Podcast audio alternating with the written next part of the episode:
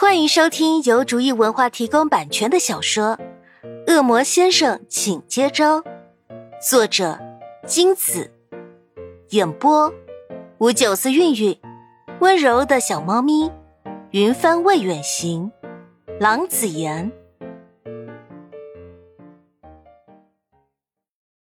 第七十一章，明和潘夏，他是我的人。事件发生后。两人的过往被挖出，仿佛一部一波三折的狗血肥皂剧般的，引起一股的八卦狂潮。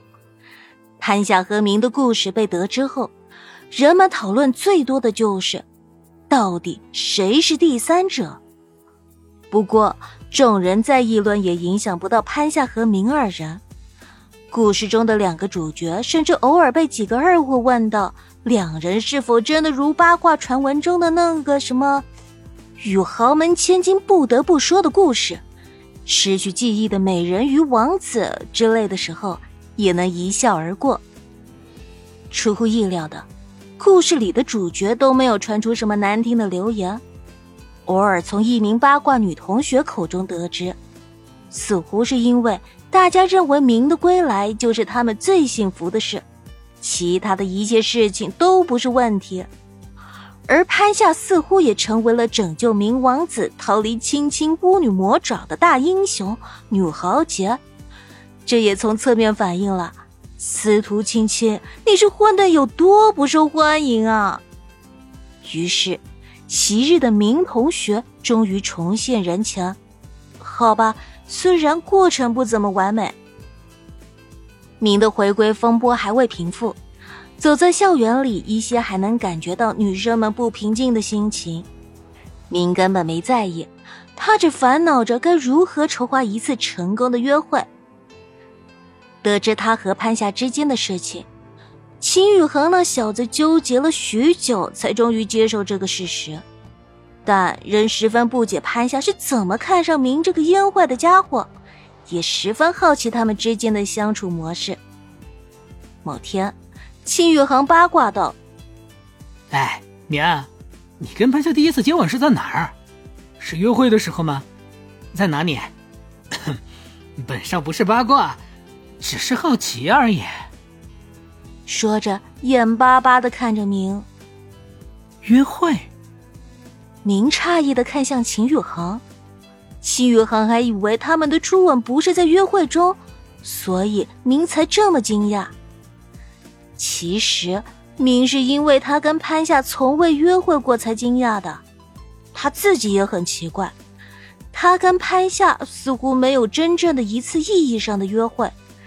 现在经秦宇航这傻小子提起，才想到，他真是太不尽责了。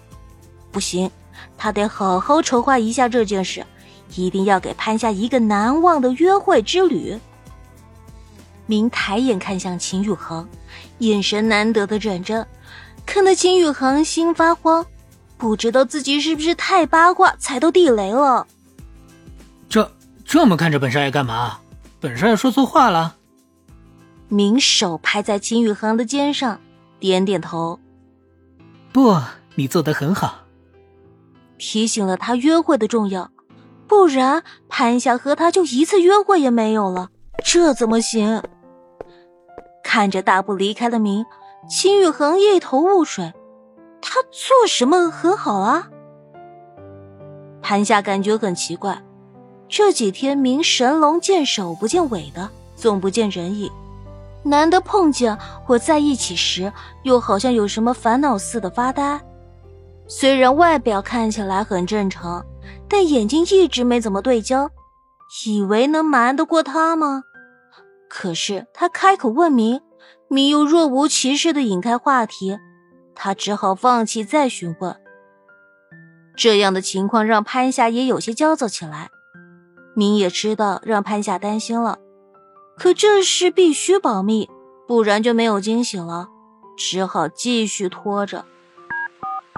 周六早上，明神神秘秘的打了个电话，把潘夏从被窝里叫起。让他在门口等着他，潘夏只好磨磨蹭蹭的从床上爬起来，穿戴整齐，站在门口等明过来接他。幸好现在已经临近夏天，要是在冬天早晨，就别想潘夏放过他。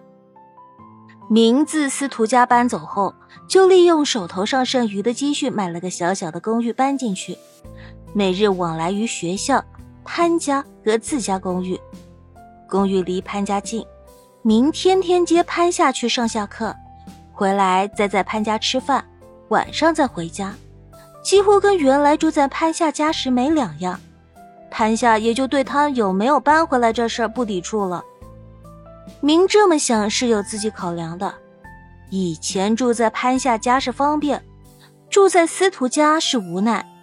现在他回来了，记忆也回来了，可他现在多了个身份，是潘夏的恋人，没道理还住在潘夏家。反正之前靠那家公司的收益，他攒下来不少钱，就顺便买了个公寓，也算是有房一族了。偶尔周末拍下不回家，或者打工晚下班，也能在他那里休息。